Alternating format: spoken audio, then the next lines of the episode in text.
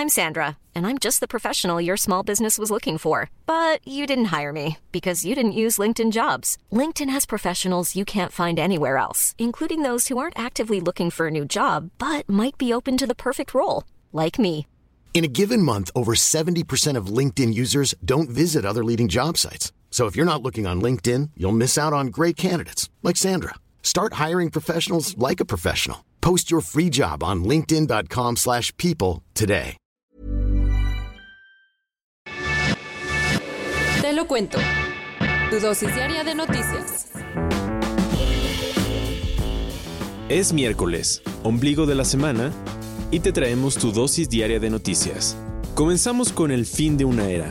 Ayer, el Chapo Guzmán, uno de los más grandes narcotraficantes de todos los tiempos, fue declarado culpable de todos los cargos de los que lo acusaba la justicia estadounidense.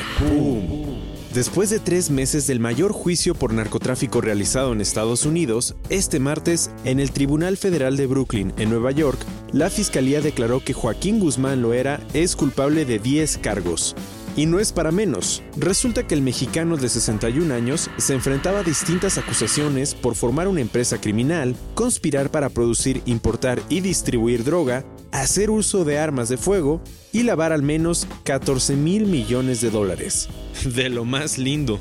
En la deliberación del juicio estuvieron ocho mujeres y cuatro hombres del jurado por más de 34 horas meditando si el capo era culpable. A lo largo del proceso, la Fiscalía estadounidense llamó al estrado a 56 testigos, muchos de los cuales cooperaron bajo un sistema de protección. Con tantas evidencias, hubo importantísimos descubrimientos. Por ejemplo, se identificó a Ismael El Mayo Zambada, que aún está libre, como el co-líder del Chapo. También salió a la luz cómo la corrupción empapó a todos los niveles del gobierno de México. Gravísimo. Además se descubrió que el capo transportaba droga a territorio estadounidense por medio de coches con permisos de trabajo, lo que comprueba que la construcción del muro en la frontera para supuestamente parar la droga no suena de lo más atinado. ¿Y ahora qué sigue? Pues el criminal que llegó a dominar el mundo de la droga tendrá que esperar en prisión hasta el próximo 25 de junio cuando le den sentencia definitiva, que probablemente va a ser cadena perpetua. ¿Y también sabías que la extradición del Chapo Guzmán fue un problemón para Estados Unidos y México? Entra a nuestro newsletter y te lo contamos en nuestra guía con lo básico sobre este caso.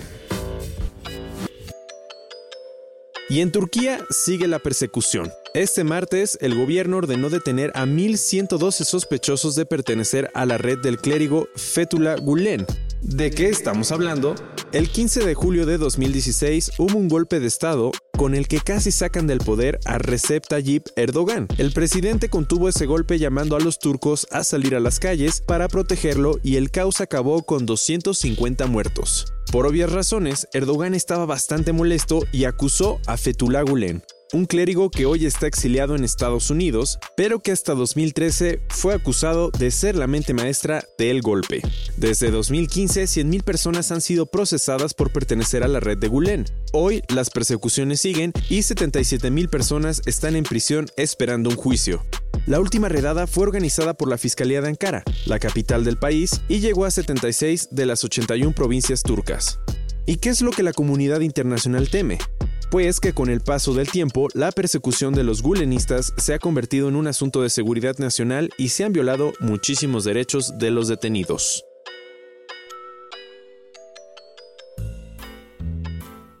Y regresando a México, en los últimos nueve años, la Iglesia mexicana ha suspendido a 152 sacerdotes por abusar de menores. Después de que en diciembre el Papa Francisco pidiera que la Iglesia no siguiera encubriendo la pederastía, países como México siguen haciéndolo. Resulta que el domingo, en una presentación, Rogelio Cabrera López, el presidente de la Conferencia Episcopal Mexicana, dijo que al menos 152 sacerdotes fueron suspendidos por aprovecharse de menores de edad. Esta noticia trajo muchísimas dudas, pues ni un solo nombre de estos sacerdotes se ha hecho público y tampoco se sabe si fueron denunciados ante la justicia. Inaceptable.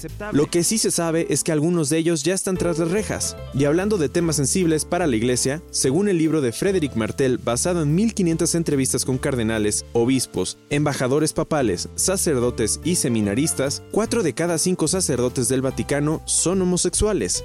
Lo curioso es que esta obra se va a publicar el próximo miércoles, día en el que también se va a inaugurar la histórica cumbre mundial sobre abuso sexual que organizó el Vaticano.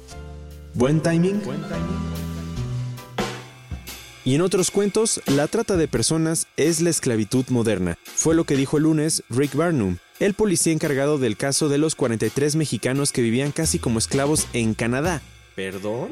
¿De qué estamos hablando? Resulta que el lunes la policía de Ontario anunció que la semana pasada liberó a un grupo de migrantes que bajo la promesa de obtener visas de trabajo y de residencia permanentes eran obligados a trabajar sin paga como empleados de limpieza en hoteles. Ahora la compañía involucrada está siendo investigada y las víctimas están a salvo y recibiendo apoyo de las autoridades canadienses.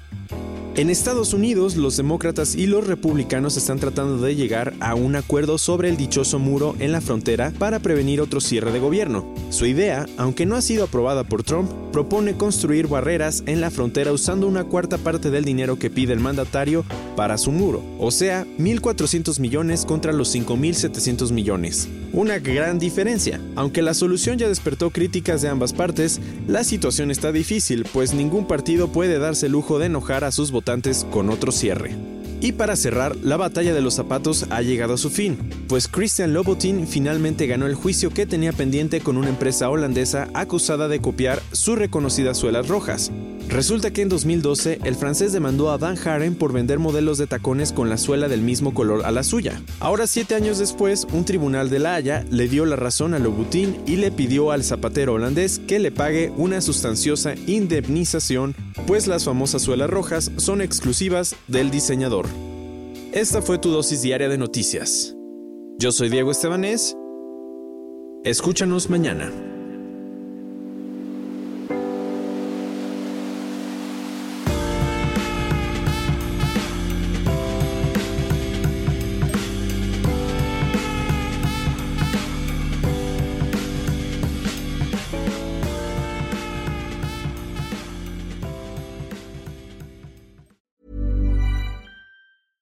Hey, folks, I'm Mark Marin from the WTF Podcast, and this episode is brought to you by Kleenex Ultra Soft Tissues, your ally to help tackle your allergy symptoms this season. I love the change of seasons, but nobody loves pollen and all those other things floating in the air that make you sneeze during this nice weather. Kleenex Ultra Soft Tissues are hypoallergenic and allergist approved, so fight back against watery eyes and runny noses without worrying about irritating your skin. For this allergy season, grab Kleenex and face allergies head on.